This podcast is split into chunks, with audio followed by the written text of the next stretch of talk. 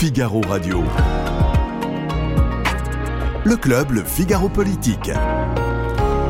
Yves Tréhard. Il a parlé, mais a-t-il convaincu? Et bien évidemment, je parle du président de la République qui s'est exprimé après l'adoption, la promulgation et la publication de la réforme des retraites. Alors il a parlé et on va faire un peu le bilan de cette déclaration et puis on va essayer de se projeter euh, sur l'avenir, vers l'avenir à présent. Autour de trois grandes questions. La première chose, bien, le président de la République s'est donné 100 euh, jours pour convaincre. Est-ce que euh, c'est bien raisonnable?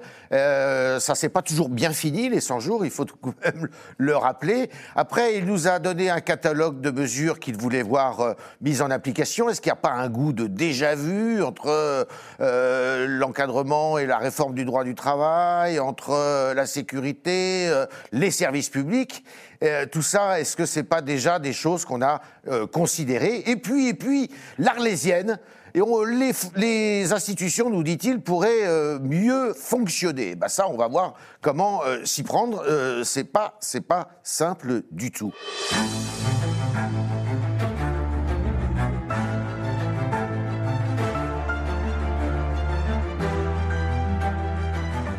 Nous sommes avec Anne Fulda, vous êtes grand reporter au Figaro et vous êtes l'auteur de plusieurs livres. Un livre sur Macron qui a été très remarqué euh, en son temps. Et puis là, vous venez d'écrire euh, un, un, livre sur euh, mes très chers monstres. Ah, mais j'en ai écrit un depuis, bon, c'est pas grave. Et un autre que vous avez écrit de encore pouvoir. depuis, Oui. sur les femmes, Mm. et que vous avez co-dirigé, et dans lequel d'ailleurs vous faites un magnifique portrait de la Queen Elisabeth II, Voilà. qui nous a quittés il n'y a pas très longtemps. Wally Bordas, bonjour, vous êtes euh, reporter au, au Figaro, spécialisé en politique, et vous avez aussi écrit un livre, vous, Tout ça pour ça. Je crois qu'il y en a un autre en gestation. Tout à fait.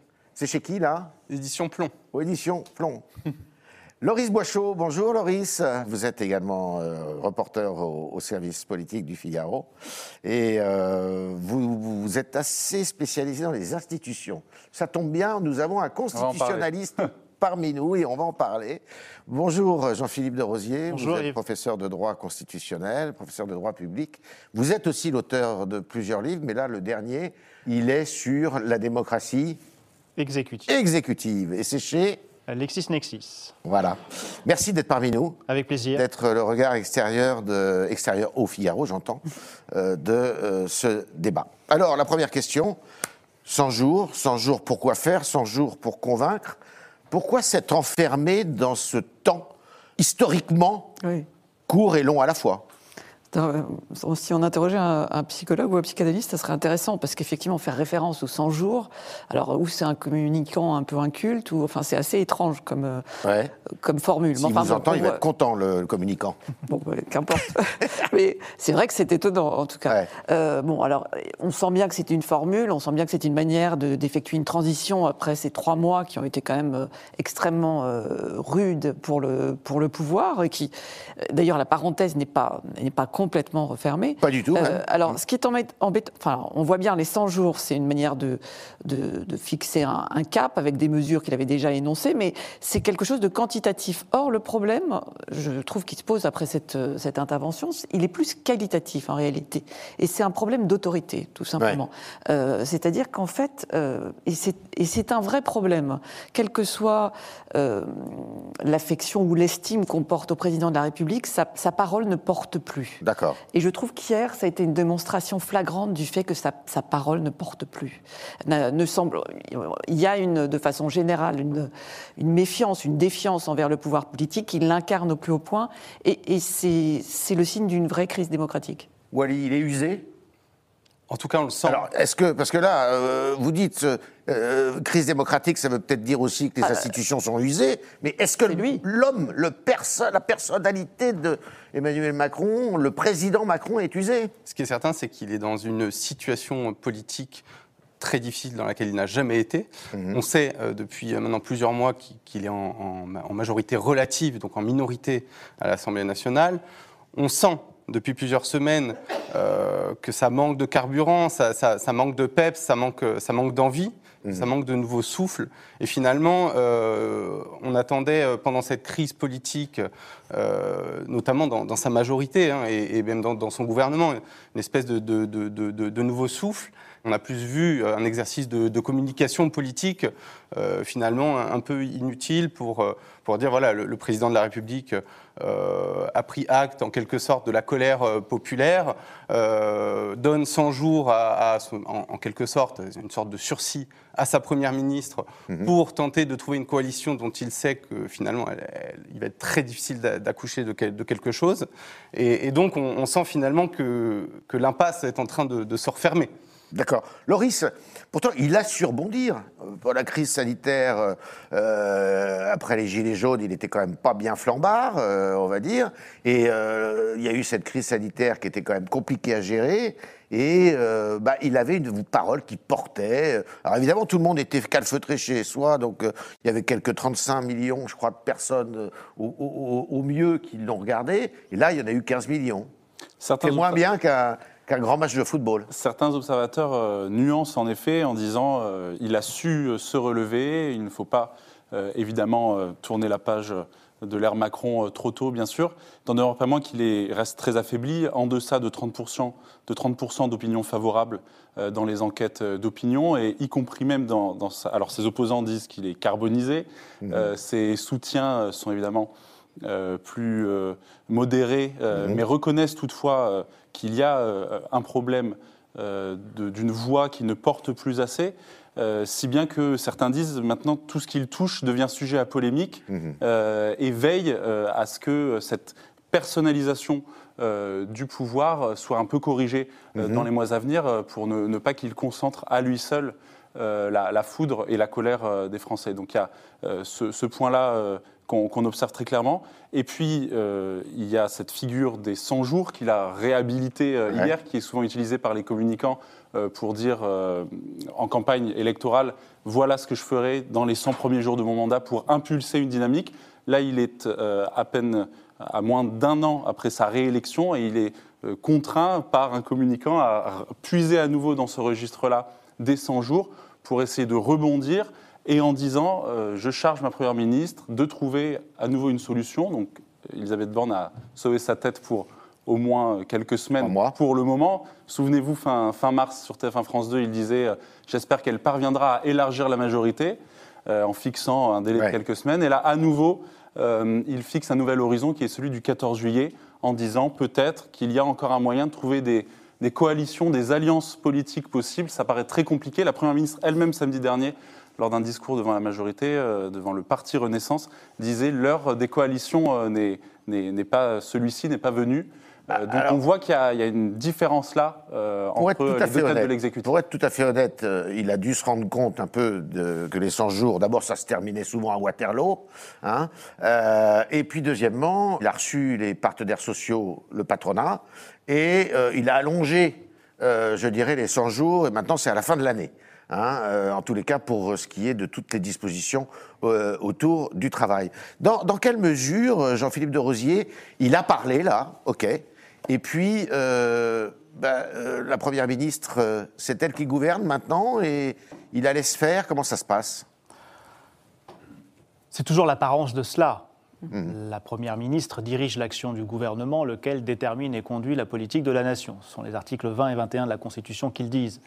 Maintenant, nous sommes dans un régime, la Ve République, où euh, ce, n'est ni un mystère ni un problème, parce que ça a été voulu euh, comme tel, euh, où c'est le président de la République qui est investi d'une mission, celle de conduire le pays mmh. et donc de définir la politique de la nation. Euh, et euh, les rapports entre président de la République et Premier ministre nourrissent généralement beaucoup d'encre, euh, de journalistes, de constitutionnalistes. Je, crois qu'il n'y a que deux personnes qui savent ce que sont véritablement ces rapports, c'est le président de la République et la Première ministre. Mmh. Et actuellement, effectivement, je pense que d'une part, le président est un petit peu enfermé parce qu'il ne peut pas la virer, il ne peut pas la limoger, parce que, premièrement, elle a, miné, elle a mené la réforme réforme à son terme. Vrai. Euh, elle lui a permis de la promulguer. Euh, si la décision de vendredi dernier avait été une censure, là peut-être que les choses seraient un petit peu différentes. Mais en tout cas, elle a rempli sa mission. Premièrement. Et puis deuxièmement, il y a une dimension symbolique euh, importante, qui est que c'est la deuxième femme première ministre de l'histoire de la Ve République. Euh, elle a effectivement une longévité désormais un peu plus grande que euh, celle de sa prédécesseur qui était Édith Cresson. Mais si ce un peu plus grand n'est qu'un peu plus grand à la marche, c'est-à-dire quelques semaines, vous imaginez le symbole et les conséquences politiques pour celui qui la renverrait. Donc ces deux éléments-là font que sur le symbole et sur la politique, il n'y a pas de raison de renvoyer euh, Elisabeth Borne, qui effectivement va essayer de, mener la tâche que lui a confiée le président de la République, au moins jusqu'à l'été et euh, peut-être même jusqu'à la fin de l'année, puisqu'après il y aura ce nouveau tunnel budgétaire euh, qu'il faudra bien boucler. Deux ou trois points de droit, Jean-Philippe de Rosier. Le premier, on dit il a promulgué en pleine nuit. Faux, il n'a pas promulgué en pleine nuit, il a promulgué vendredi soir. oui. Est-ce que c'est une pratique courante de promulguer juste après, comme ça là, Alors, c'est assez exceptionnel. Ah, hein, euh, c'est assez exceptionnel que la promulgation ait lieu si rapidement. Ce n'est pas unique, ce n'est pas inédit, parce que lorsque la loi doit être promulguée très vite, je pense notamment aux lois d'urgence lors de la crise sanitaire ou lors de l'état d'urgence en 2015, effectivement, là, la promulgation pouvait être très rapide. Là, euh, il n'y avait pas véritablement d'urgence. D'ailleurs, ça avait été un argument qui avait été porté devant le, Conseil constitutionnel. Et pourtant, euh, il a voulu la promulguer immédiatement, sans doute pour tourner la page. Et, donc, ce n'est pas, encore une fois, inédit, mais c'est quand même assez exceptionnel. Et quand on dit publication en pleine nuit, c'est parce que, évidemment, Emmanuel Macron, ça ne nous regarde pas, mais il dormait sans doute. C'est parce que le journal officiel ouvre. Parce que le journal officiel paraît toujours en pleine nuit. Voilà. Et, il faut bien distinguer la promulgation, qui est un acte juridique, hein, qui est véritablement la... sanction, la validation par le président de la République de l'achèvement du processus euh, législatif, et la publication, qui n'est pas un acte juridique, est simplement le fait de porter à la connaissance de tous la loi et donc le droit, puisque nul n'est censé ignorer la loi. Ce n'est pas plus mal de le dire, parce qu'il y a pas mal de bêtises qui ont été dites autour de ça. Euh, Anne, quand euh, euh, M. Berger, par exemple, M. Laurent Berger, le patron de la CFDT, nous dit euh, il faudrait un délai de décence. Mais ça veut dire quoi, ça, un délai de décence, avant qu'on envisage l'avenir?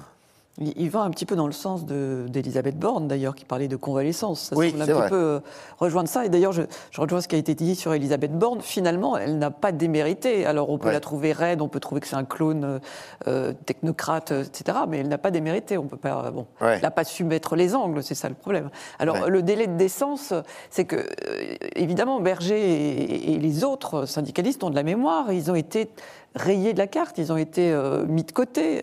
D'ailleurs, c'est quelque chose qui, qui, a été presque théorisé par Macron au début, c'est-à-dire il voulait passer euh, au-delà des corps intermédiaires. Bah, alors là, il l'a fait, mais il, s'est pris le retour de bâton. Donc, mmh.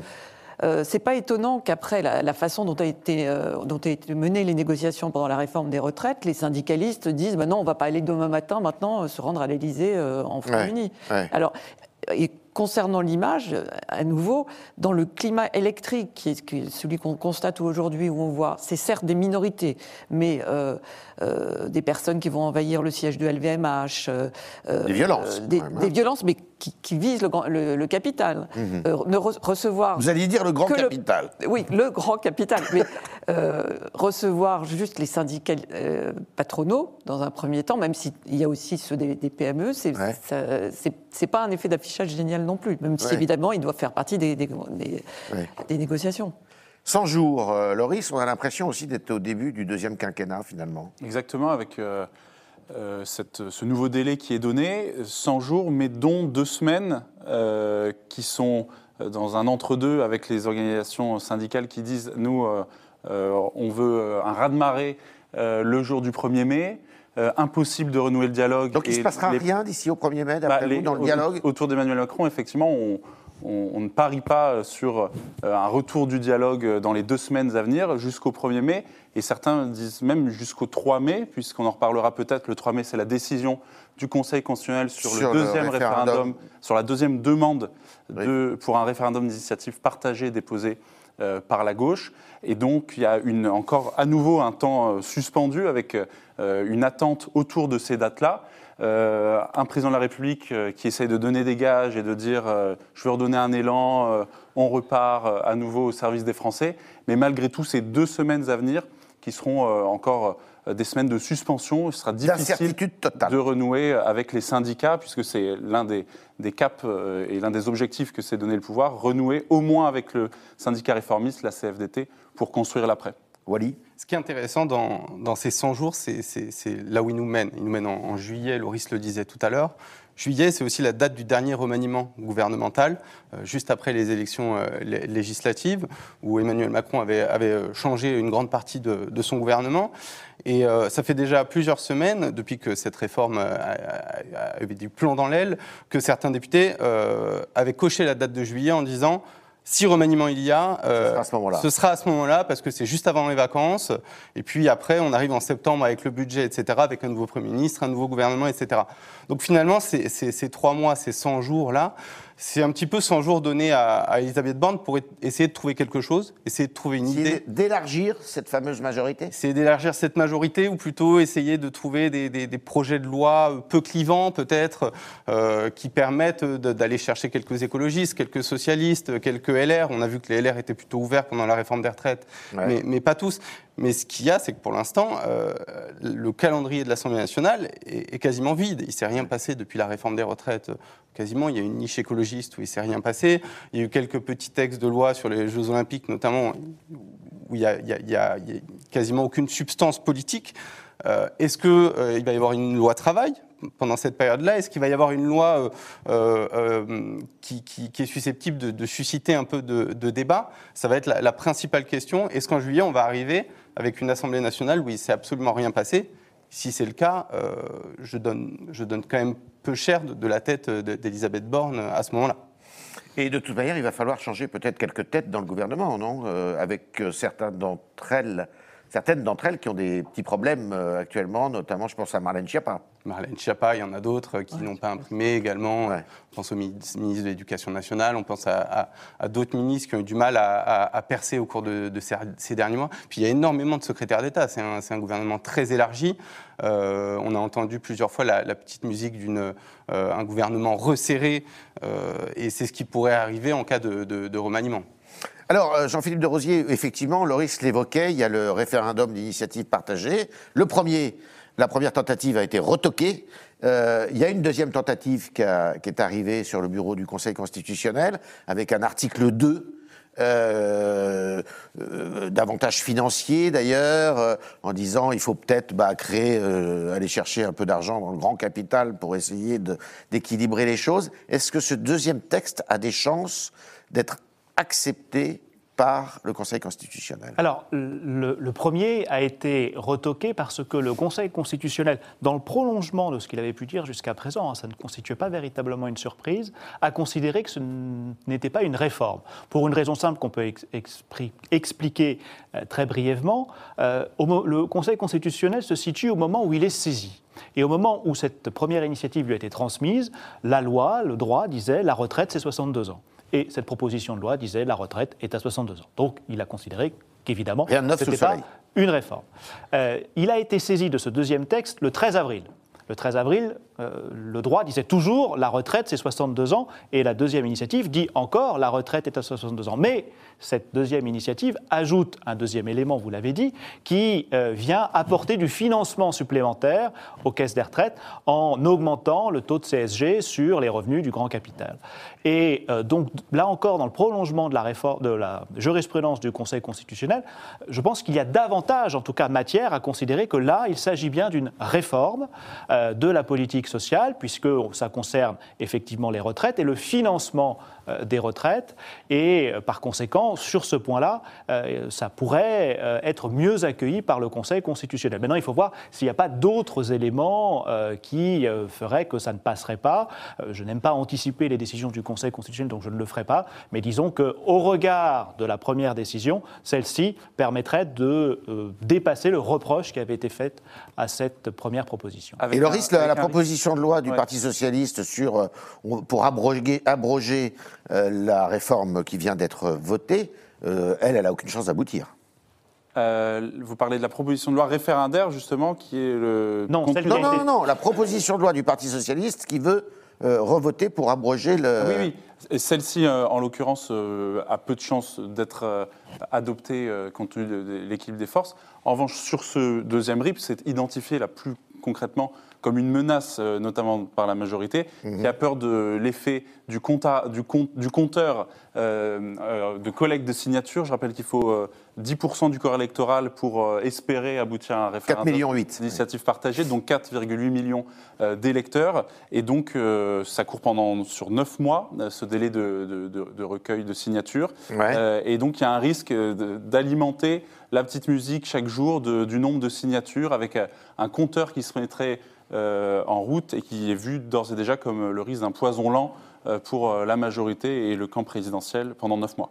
Et sur, la proposition de loi euh, des socialistes, c'est plus un, un élément de communication qu'autre chose, étant donné qu'elle a euh, pour l'instant aucune chance d'être d'être mis au vote, étant donné que les socialistes euh, n'ont qu'une journée par an où ils peuvent euh, mettre, Ah ouais. euh, mettre en débat des lois, et ils l'ont- déjà fait il y a quelques semaines. Donc en fait, cette proposition de loi n'a aucune chance ces prochaines semaines, ces prochains mois d'être D'atterrir. d'atterrir, sauf si elle est reprise par un autre camp politique. D'accord. Est-ce que vous voyez, Anne, le président de la République arriver au 14 juillet en disant bon ben voilà, tout est bloqué, Dissolution. on, on- on- on- je dissous. Voilà. Le nouvel élan, comme Voilà. avait dit Jacques Chirac à l'époque, Voilà. 1997. Que vous avez bien connu. que j'ai bien connu. Euh, écoutez, enfin, euh, c'est- évidemment, c'est difficile de, de- de faire de la politique fiction, mais si, si effectivement le, il- tout est bloqué, qu'aucun texte n'est passé euh, à l'Assemblée, si euh, les violences continuent dans la, dans la rue, des manifestations aussi importantes, il faudra bien qu'il qu'il prenne une option politique, un choix politique. Et effectivement, euh, il n'y en, a pas- il y en a pas 50 qui s'offrent à lui. Ouais. Donc il y, a, il y a notamment la dissolution, euh, il y a éventuellement un référendum sur un choix, euh, enfin ça dépend du, du choix du sujet, Euh, mais il faut qu'il y ait un choix politique parce que si on, enfin c'est- difficile de comparer à 68 ce qui s'est passé, mais c'était une crise. C'est une crise heureuse, Une- 68. euh, quand voilà, même, parce hein. que c'est une crise qui s'est résolue de façon politique. Euh, C'est-à-dire après, la- il y a eu la dissolution. Mais il y Et a eu- d'ailleurs, il y a eu une majorité oui, énorme C'était un acte hein. politique. Oui, il y a eu une majorité énorme. C'était un acte politique. Puis après, il y a eu une, un référendum sur les institutions qui a, qui a abouti au, au Ils sont départ de Gaulle. les Français. Donc, euh, voilà. Ouais. Donc, Donc- euh, bah oui, je sais pas, il peut peut-être s'inspirer de De Gaulle puisqu'il y avait son portrait derrière lui euh, lors de l'intervention. Mais il ne dissoudra pas un 14 juillet. Mais il ne dissoudra pas un 14 Il juillet. ne Le dissoudra 14 pas un juillet, c'est 14 vrai juillet parce que les élections législatives ont lieu à peu près un mois après la dissolution et des élections législatives le 15 août. C'est assez- quand même assez ambitieux. C'est assez ambitieux. Euh, eh bien, on va parler du fond maintenant, puisqu'il nous a détaillé donc un- un- une feuille de route, comme il dit, euh, pour sa première ministre. Alors, la première euh, euh, des dispositions, c'est autour du travail, avec les salaires, avec les conditions de travail, avec le lycée professionnel. La deuxième axe de réforme, c'est autour de la justice et de l'ordre républicain, dans lequel il met justement, mais ça on en parlera en troisième partie, euh, les, institutions qui fonctionnent, qui pourraient fonctionner mieux. Alors l'ordre républicain, c'est aussi d'ailleurs l'immigration, si on le comprend bien.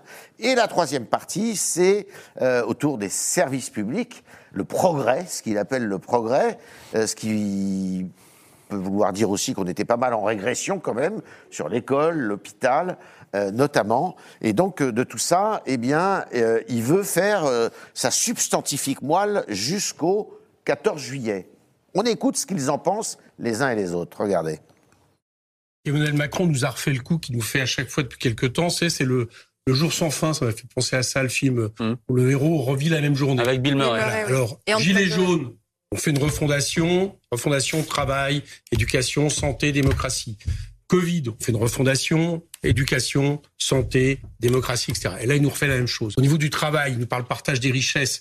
On est un pays depuis cinq ans où les richesses s'accumulent vers les détenteurs du capital et les plus riches.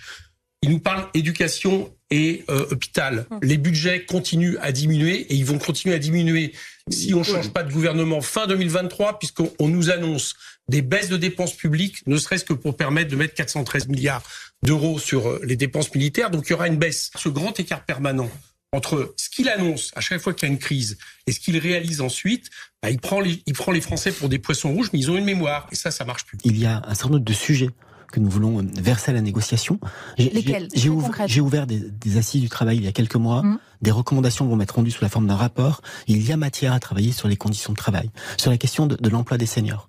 Un certain nombre de dispositions que nous avons euh, inscrites dans le texte de réforme des retraites ont, ont été considérées par le Conseil constitutionnel comme des cavaliers, c'est-à-dire que le, Conseil a considéré que ça n'était pas directement lien avec les retraites et, et a préféré les supprimer. Ça fait partie des choses sur lesquelles nous voulons avancer. Il y a des fédérations professionnelles, je pense à euh, celle de l'industrie de la métallurgie, qui, qui disent publiquement nous sommes prêts à négocier sur l'emploi des seniors. Loris, qu'est-ce qui vous a euh, interpellé, euh, pour parler euh, comme aujourd'hui, dans ces déclarations pendant quelques dix minutes? Qu'est-ce qu'il y a de nouveau, finalement, dans toutes ces intentions qui sont pas chiffrées, qui sont datées, mais datées au doigt mouillé, et qui ne sont pas vraiment, je dirais, étayées? Alors, il y a, il y a certains, certaines thématiques qui étaient guédées- guettées euh, par euh, les observateurs, euh, notamment ces derniers mois sur fond de contestation. Donc, on a eu, euh, on a fait face à- au report de, de plusieurs lois, notamment la loi immigration. Alors, il en a reparlé hier, euh, c'était en une phrase, mais euh, il semble qu'il a envie tout de même d'avancer sur cette thématique-là. Et puis, il y a toute une série de chantiers, vous parliez sur l'école notamment, et sur la justice, qu'il martèle. Alors, euh, un air de déjà-vu, ça c'est évident. Les opposants qui, euh, qui raillent un jour sans fin. Euh, S'il le fait, c'est parce qu'il a l'impression d'avoir beaucoup fait et que les Français ne s'en rendent pas compte. Quand on discute avec des ministres, ils disent Mais on a euh, augmenté le budget de l'éducation nationale, on a augmenté comme euh, rarement euh, le budget de la justice, ça ne se voit pas. Donc, d'où la nécessité sans doute du communicant d'Emmanuel Macron et de son entourage d'avoir voulu mettre cela en avant dans son discours aussi pour marteler euh, ces thématiques-là. Anne, il y a quelque chose que je trouve absolument incroyable, quasi infernal, c'est qu'à chaque fois, quel que soit le président, il nous assène de mesures, de trucs dont on sait pertinemment qu'elles ne pourront pas être mises en œuvre, qu'elles ne pourront pas aboutir, plutôt que de choisir une ou deux choses qui ont euh, de l'intérêt et une force symbolique certaine. Oui, c'est vrai. Mais ça, c'est. J'aurais peut-être être président de la République. Allez-y. Non, mais c'est- c'est c'est aussi probablement lié à quelque chose euh, qui est lié au tempérament des, des présidents, parfois, pas tous, euh, qui est une forme de- d'orgueil. C'est-à-dire que, enfin, ce qui est normal d'ailleurs, parce que c'est c'est vrai qu'on ne peut pas dire qu'il n'a rien fait, euh, non. Emmanuel Macron, et on ne peut pas dire au- au- non plus qu'il a été aidé par le, le contexte général international. Compliqué. Donc il faut quand même le, le rappeler. Donc euh, je pense qu'il est piqué.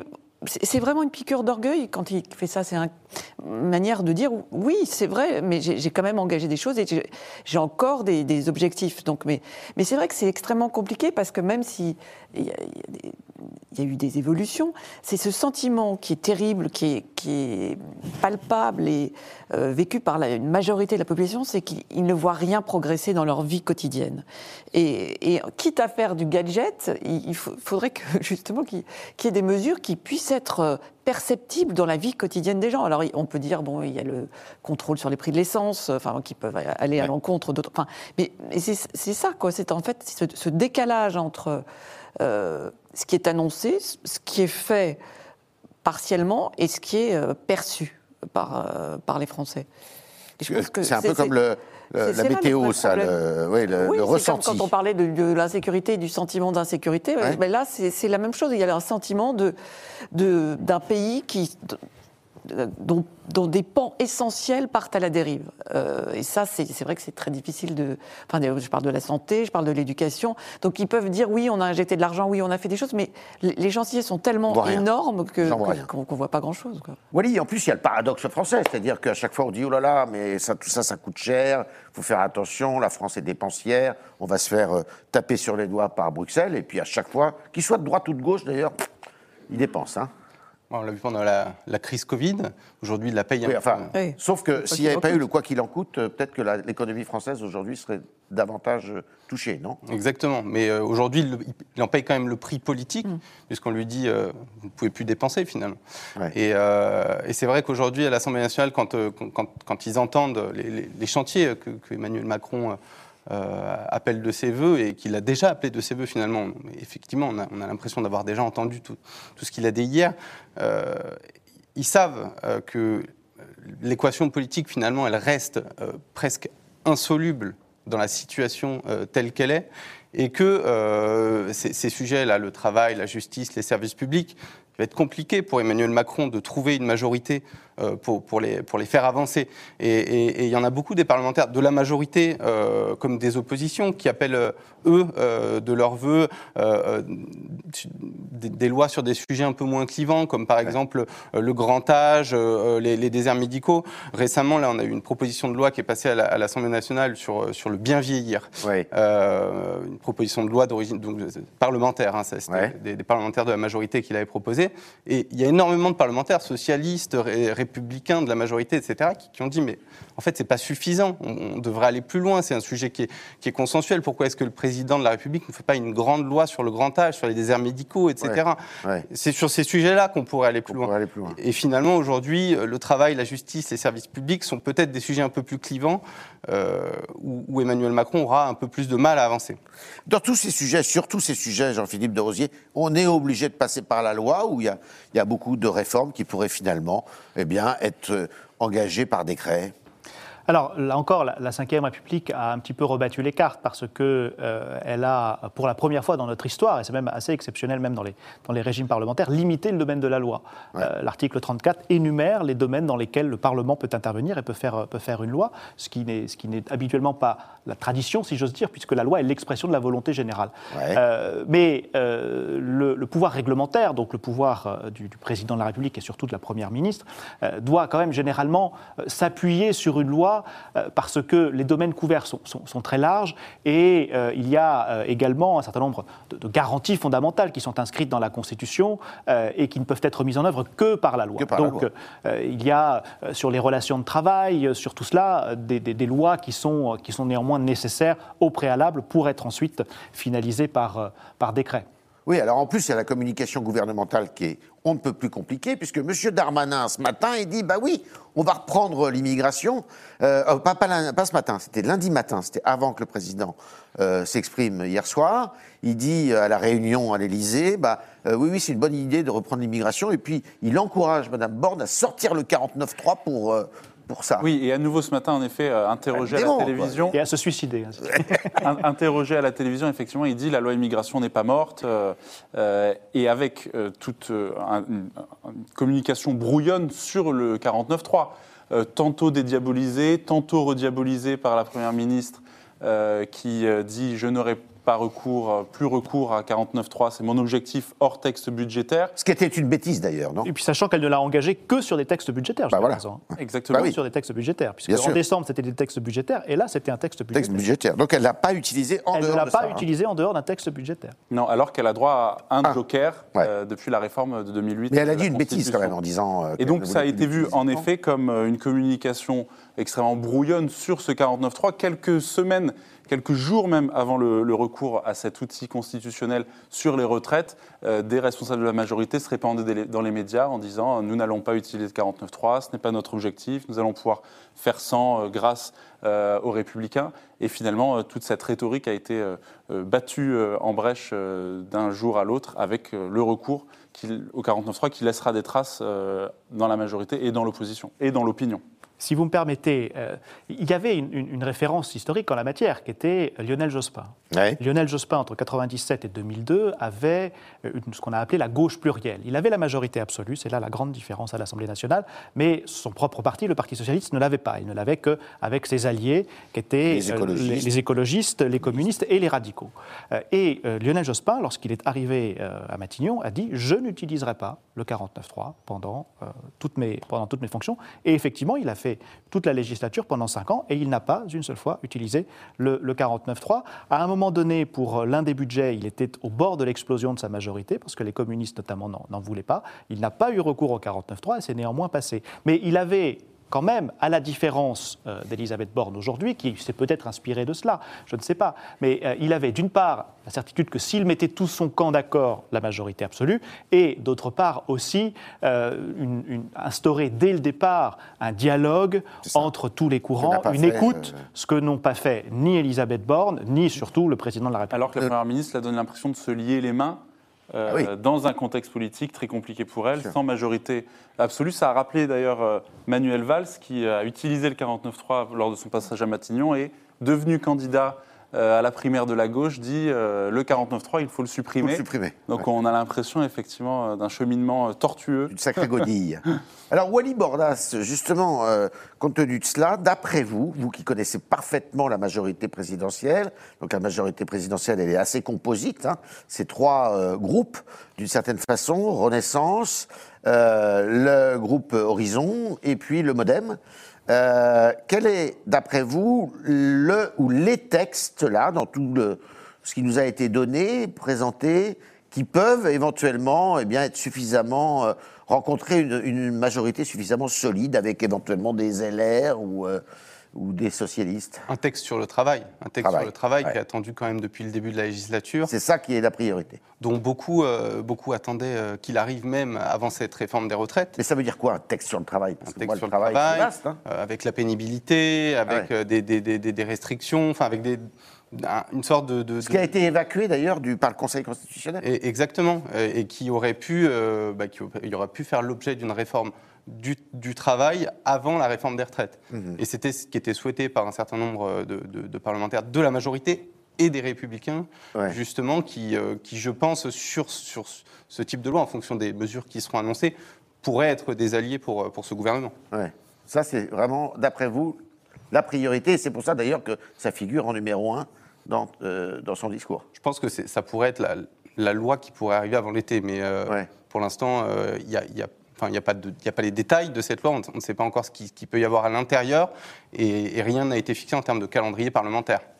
Et alors, euh, Anne, il y a eu quand même un versant qui était assez inattendu, moi je trouve. hein, c'est le côté sécurité. euh, On va embaucher 10 000 magistrats et euh, comment, fonctionnaires de- des forces de l'ordre. Ça, c'est pareil, ça imprime pas finalement. Il dit ça, ça fait impression, et puis après, euh, ça disparaît, c'est noyé dans, dans tout le reste. Euh, donc, enfin, je reviendrai à ce que j'ai dit ça, tout à l'heure, c'est que oui, enfin, je reviendrai à ce que j'ai dit tout à l'heure. Il, il y a un verbe qui ne porte pas, et c'est surtout les, les Français ne sentent pas l'effet de ces paroles. Ouais. C'est ouais, ça, c'est une faiblesse terrible. Enfin, c'est pas le seul, hein, c'est pas le premier à qui ça arrive, mais, mais c'est encore, c'est encore plus flagrant euh, avec lui. Donc, euh, bah, oui, peut-être que ça va être voté. Après, on ne sait pas dans- toujours comment ils sont répartis. C'est, euh, enfin, on- n'a pas le détail, donc Non, en fait, c'est- très, difficile de se, de se prononcer Est-ce que sur ça, une- c'est- un chiffre qui est lancé comme ça. Donc, euh, effectivement, on verra ce qui, ce qui suit après dans les mesures qui seront prises C'est par pas euh, une, le gouvernement. une partie de son allocution qui était destinée à séduire l'électorat et, et surtout les, les députés de droite De dont il a droite. besoin là? Oui, enfin, c'est pas. Non, enfin, euh, Non. oui, enfin, probablement c'était le, le but, mais enfin, je pense pas que ça, ça aura, ça l'aura atteint. Euh, euh, oui, évidemment, dire qu'on va dépenser de l'argent pour, pour renforcer les forces de sécurité, le, le nombre de magistrats, ou pour engager une loi travail, oui, ça séduit la droite, mais Ouais. après, il faut que ça, ça suffit pas, quoi. Il faut que ça soit suivi des faits, et puis bon, on attend, on attend de voir comment ça va être décliné par les ministres. D'accord. Là, on a vu par exemple, euh, comment il s'appelle, euh, Attal qui a dit, enfin c'est Sylvain Attal. Sylvain Attal, pardon. Euh, Gabriel Attal. Gabriel euh, Attal, oui, pas, pas Sylvain, pas- Sylvain, pardon. Gabriel. Attal, Oui, Gabriel. ministre euh, du budget. Euh, qui voulait lancer une sorte de plan Marshall pour les classes moyennes. Donc euh, c'est une jolie formule encore, mais il faut voir comment, comment ça, se, ça se décline. Quoi. Euh, voilà. Et les classes moyennes, ça aussi, c'est un sujet qui parle euh, à la droite et, et au LR. Donc euh, probablement, ça fait partie de, de ce même objectif. Alors, Ce qui manque dans ces 100 jours, les 100 jours, ça fait référence principalement à deux éléments en droit constitutionnel dans, dans la vie politique. Ouais. Napoléon, bien sûr, bien sûr. et euh, l'état de grâce après l'élection présidentielle. Mais dans les deux cas, il y avait un souffle. Lorsque Napoléon revient pour les 100 jours, il était porté par la population. Il est Lorsque- soutenu. Il est soutenu, il est appelé même. Euh, lorsque un président est élu et qu'il bénéficie des 100 jours, il est élu, il a une légitimité. Et là, il n'y a pas ce souffle démocratique, cet appel qui permettrait effectivement de lancer quelque chose pendant 100 jours. Et comme vous le dites très justement, euh, il n'y a pas de souffle, et donc il essaye de, de relancer, de faire comme si cette première année, il l'avait dit d'ailleurs, hein, la réforme des retraites, c'est une réforme du précédent quinquennat. Et, et- et donc là, la première année est terminée, en réalité, le quinquennat commencerait maintenant, Euh, sauf qu'il a Il- été élu il y a un voilà, an. Il n'y a pas Il de souffle démocratique de la réélection. est empêché de se représenter et certains dans son camp disent s'il manque de carburant euh, politique dans ce contexte-là, c'est parce qu'on pense déjà à la succession qui est déjà ouverte.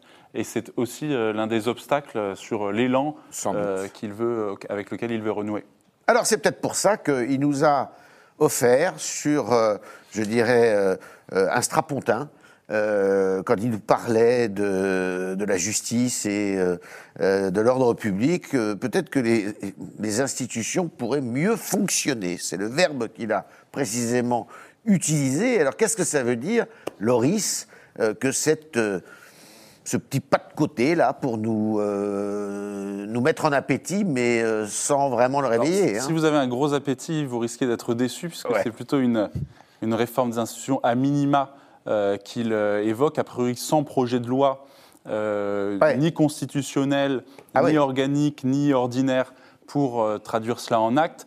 Euh, L'idée, semble-t-il, c'est de euh, euh, développer les conventions citoyennes euh, qu'il aime tant et qu'il a La convoquées- démocratie participative. qu'il a convoqué sur la fin de vie, qu'il a convoqué également euh, sur l'écologie.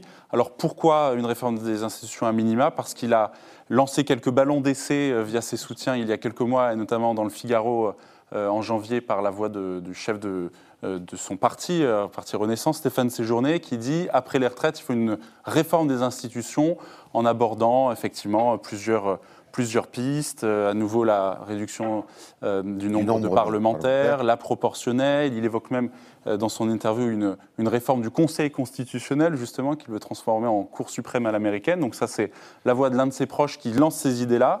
Et puis, ils ont testé, ils ont observé, ils ont vu comment ça réagissait, et euh, ils ont convenu que la, la difficulté majeure était évidemment le risque de brusquer les oppositions et de ne pas disposer de majorité nécessaire dans un contexte euh, compliqué déjà euh, au Parlement pour adopter ces chantiers. Et donc réunion jeudi dernier à l'Élysée entre Emmanuel Macron, Yael Braun-Pivet, présidente de l'Assemblée, Gérard Larcher, président du Sénat. Et donc ils s'accordent pour euh, se dire qu'il n'y aura pas d'ambitieuse réforme des institutions et donc une réforme sans doute minimale et encore, notamment avec le développement des conventions citoyennes. Il y en a quelques-uns qui pensent comme vous. Écoutez. Il y a aujourd'hui un ressenti, une, une- une réalité qui fait que nous sommes dans une crise démocratique. Pourquoi? D'abord parce que la crise démocratique, c'est d'abord une défiance dans les institutions. Nous sommes malheureusement dans un pays où la défiance envers les institutions est extrêmement puissante.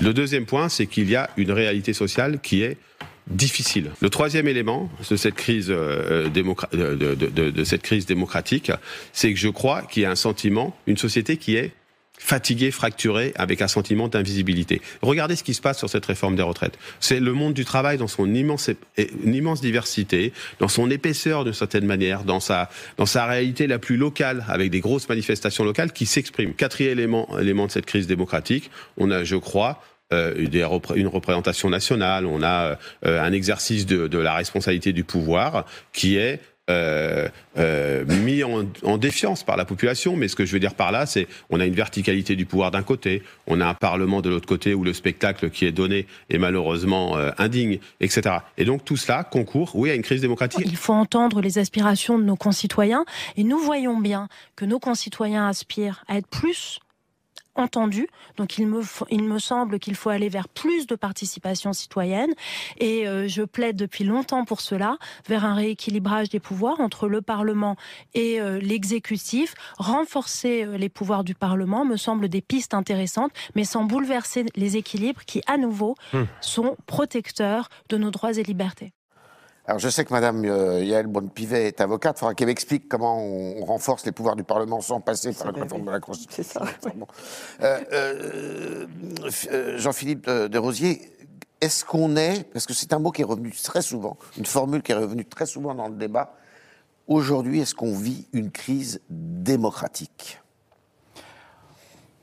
On vit incontestablement une crise de la pratique Ah. du pouvoir. Et euh, je suis euh, assez surpris quand j'entends Madame Braun-Pivet euh, dire que les Français euh, ont besoin d'être écoutés. Hmm. Ben, ils n'ont qu'à le faire. Que les institutions pourrait être, je ne sais plus quelle est la formule du président de la République d'hier, mais... euh, pourrait mieux fonctionner. Pourrait mieux fonctionner, mais il pourrait commencer par les respecter. Euh, est-ce que c'est respecter les institutions que d'imposer ainsi au Parlement de débattre d'une réforme que lui-même a présentée comme majeure dans ce carcan du 47.1 47-1 qui impose des délais de 20 jours à l'Assemblée nationale, de 15 jours au Sénat? Euh, trouve pas qu'il y ait véritablement un respect de la représentation nationale. Euh, donc ça, c'est assez, assez, surprenant. Il y a une, une verticalité de notre régime qui, qui, a ses vertus, qui lui a permis de surmonter de nombreuses crises, à commencer par celle de 58, celle de 61, mmh. euh, celle de 68, celle, les crises des années 80. On ne va pas en faire toute la liste, que ce soit des crises économiques, des crises politiques, des crises institutionnelles. Tout cela a été surmonté par la Ve République. Je suis assez convaincu que la crise que nous traversons actuellement euh, pourra encore être surmontée par la, par la Ve République. Mais euh, les institutions ne fonctionnent que grâce à des hommes et des femmes qui les font fonctionner. Elles sont plus fortes, ces institutions, que ces hommes et ces femmes, raison pour laquelle elles leur survivent. Mais euh, si ces hommes et ces femmes les font mal fonctionner, alors les institutions fonctionnent mal. Et à partir du moment où on a un président de la République qui précisément ne fait pas véritablement preuve d'écoute, pense que c'est un constat objectif que de dire qu'il n'a pas véritablement écouté cette majorité de Français qui s'est longuement exprimée dans la rue pour manifester son hostilité à la réforme. Je ne dis pas que la rue a toujours raison, qu'il faut renoncer à une réforme dès lors qu'il y a des manifestations, mais peut-être que faire preuve d'ouverture, de, négociation, euh, permet justement euh, de faire preuve de souplesse et euh, de faire passer une, réforme. Donc un président de la République qui n'est pas en mesure de faire preuve d'écoute, qui ne respecte pas le Parlement, et ce n'est pas nouveau déjà lors du quinquennat précédent, lorsqu'il s'agissait de gérer la crise sanitaire, le Parlement a été très peu respecté. C'était la volonté de l'exécutif et on parlait de ce Parlement, cette Assemblée nationale godillotte, qui ne faisait que valider la volonté de l'exécutif sans exprimer La volonté générale sans exprimer la voix euh, de la représentation nationale. Et, pour cela, il n'y a pas besoin de réforme constitutionnelle. Il suffit simplement euh, d'adapter et de faire évoluer ces pratiques excessivement verticales. Euh, pas besoin de renoncer à de la verticalité, mais peut-être de respecter davantage la représentation nationale. Alors, Anne, la démocratie participative, on, on, l'a vu, Madame Braun-Pivet en a parlé aussi. C'est pas un peu la tarte à la crème quand même depuis pas mal de temps, ça? Si, c'est la tarte à la crème, mais d'une certaine façon, d'ailleurs, ça serait revenir à, à l'esprit euh, de sa campagne, de sa première campagne présidentielle, qui était l'horizontalité. Qui était l'horizontalité. Alors certes, il a, il a, fait exactement le contraire dès qu'il est arrivé au pouvoir, mais enfin l'esprit de la campagne à l'époque, c'était ça. Donc, euh, et c'est vrai que c'est euh, bon. Alors c'est vrai que c'est une tarte à la crème, mais c'est également une nécessité. On voit bien qu'il faut qu'entre les, les, consultations qui sont celles de présidentielles et, législatives, on, on, a besoin de d'autres consultations, de d'autres respirations démocratiques. Ça, en ça, il n'a pas tort. Donc, il, expérimente euh, ces conventions citoyennes. Euh, qui sont un drôle de. D'ailleurs, euh, c'est un drôle de. C'est étonnant comme, comme configuration, mais, mais pourquoi pas? Enfin, c'est, une, une, manière d'ouvrir des voies. Il, il, a raison en ça. On a, on a besoin d'autres respirations démocratiques. Ça, c'est vrai. Qu'est-ce qu'il y a comme consultation euh, citoyenne euh, actuellement en cours? Euh, c'est le Conseil national de la refondation, donc c'est encore autre chose. Hein, encore autre chose. Oui, c'est encore autre chose. on, a, eu. Si je vous pose la question, ça montre. c'est pas clair. pas clair. Mais c'est étonnant parce qu'il a parlé hier soir de, des bases solides du Conseil national de la refondation.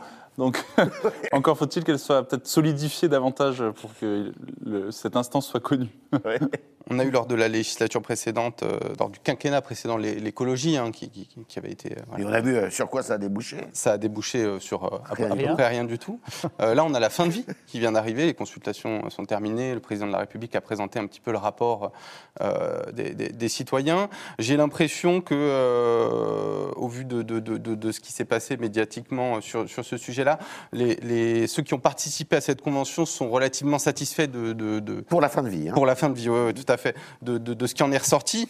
Et le président de la République, euh, assez habilement, euh, n'a pas annoncé de, grandes mesures, a, dit qu'il souhaitait euh, qu'il y ait un débat au Parlement, qu'il y ait une coalition. Avant la fin de l'année, je crois. Hein. Voilà, exactement, avant l'été même, autour de ce sujet-là. Donc en fait, finalement, il, donne la balle aux parlementaires, il leur dit essayez de, créer quelque chose autour de, ce qui est ressorti de, cette convention citoyenne ça pourrait être sur d'autres sujets. euh, Il y a plein de sujets qui pourraient être dé- débattus. Pour l'instant, il y en a.